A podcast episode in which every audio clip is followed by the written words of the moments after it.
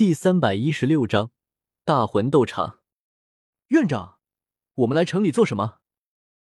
马红俊左右东张西望着作为从他身旁走过的美女，不解的出声问了起来。今天一大早，弗兰德就把他们叫了起来，让他们跟着他来到这个索托城里。索托城位于巴拉克王国的内部，并不会受到任何外来的威胁，所以这座城市是全天候开放的。虽然现在天才蒙蒙亮，但索托城却已经是热闹非凡。因为是阴天，天色并不算太好，大早上的也还需要灯火帮助照明。从原来的世界穿越过来，萧天对于这种繁华已经习以为常。而唐三和小五虽然之前在索托城中住过几天，但也并没有在晚上出来过。唐三性子沉稳，并没有太多动作。而小五却是兴致勃勃的四下张望着，只要看到有趣的东西，也还是会忍不住凑上前去多看几眼，让唐三不得不一直拉着他。竹竹清还是一脸的冰冷，仿佛外界的环境再怎么变化也不会对他有半分影响。戴沐白低垂着眉，尽力的在朱竹清面前展现着自己沉稳的一面。马红俊自从入城以来，只有一直在东张西望着，从来没有安分过。奥斯卡昨晚被萧天打晕，但是因为萧天的动作太快，他也没有反应过来。但是既然唐三都说他是因为太过劳累睡过去了，那也就全当是莫名其妙的睡着了好了。宁荣荣低着头，眼角余光时不时的朝着萧天看了过去。脑海中还回忆着萧天昨晚所说的话。院长，我们这第一节课不会是要在这里上吧？小五不解的出声问着。不是这里，而是那里。弗兰德缓缓的伸出手来，指着远处。当萧天顺着他手指的方向看过去，那里有一片很高大的建筑。他们所在的位置并不算太好，只能看见那个建筑十分的雄伟。至少在这座城里，这个建筑是仅次于武魂殿的存在。院长第一天就让他们去那里，会不会？当戴沐白看到那栋建筑的时候，脸色都变了。萧天当然知道那里就是斗魂场，史莱克奇怪初露锋芒的地方。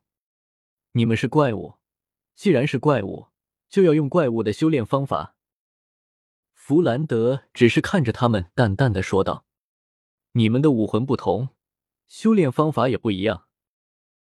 他顿了顿，接着沉声说道：“我们能教导你们的，是让你们学会如何更好的运用自己的武魂，帮你们拥有更好的魂环和更多的战斗经验。同样的等级和实力，战斗经验上的差距将会直接决定你们的胜负。”弗兰德认真的看着他们，眼神锐利。萧天知道。他不是在说笑。戴沐白和马红俊对视一眼，流露出无奈的神情。那个地方他们显然是知道的，只有唐三和小五有些疑惑。这样的建筑只有主城级别的城市才有，它的规模也可以说是一座城市，甚至是国家强盛与否的标志。弗兰德开始给唐三和小五讲解起那栋巨大的建筑。这样的建筑。就叫做大斗魂场。斗魂场，顾名思义，就是魂师们拼斗武魂的地方。可是魂师不是最高贵的职业吗？为什么还会有大斗魂场这种让人像看耍猴一样，光看武魂比拼的地方？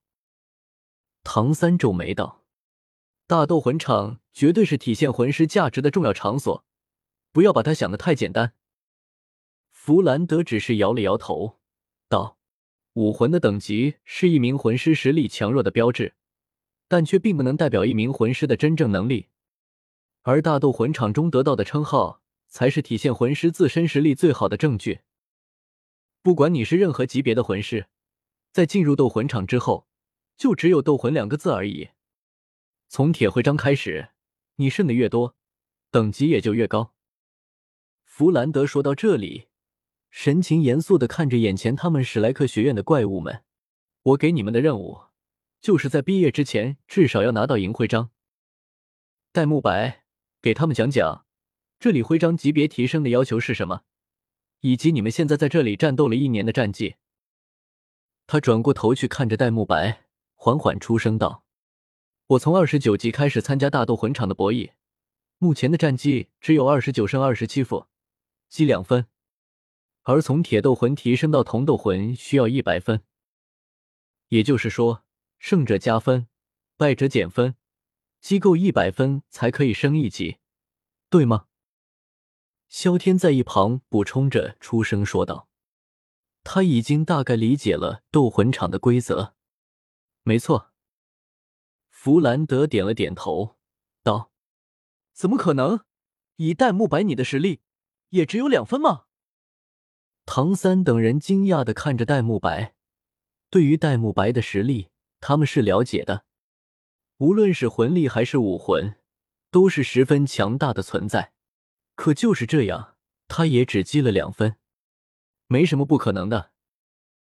戴沐白只是苦笑了一声，道：“我的败场基本上都是来自我从二十九级突破到三十级以后，以当时三十级的魂力去面对那些可能已经到了三十八九级的对手，胜算十分渺茫，所以我的战绩也自然差了些，甚至还不如胖子。我现在三十三战，二十一胜十二负，积九分。”马红俊在一旁接口，有些得意的说道：“唯独在积分这件事上，是他能够比戴沐白强的。我们先过去吧，其余的情况到了现场你们会知道的。”弗兰德抬头看了看天色，他们谈论的功夫，太阳已经升起来，看天色也有八九点了。唐三等人也只是应了一声，朝着大斗魂场走去。大斗魂场不愧是所托城标志性的建筑，离得近了，那种震撼之感来得更为直接。到底是大斗魂场，就是不一样。萧天抬头感叹了一句，开始摇头，松了松筋骨。过这么多天，终于可以动动手试试他的魂力了。穿越到这个世界之后，他还没有真正意义上的去打一场。不能白杀了他，费尽千辛万苦凑够得着三个魂环，不是？我们进去吧。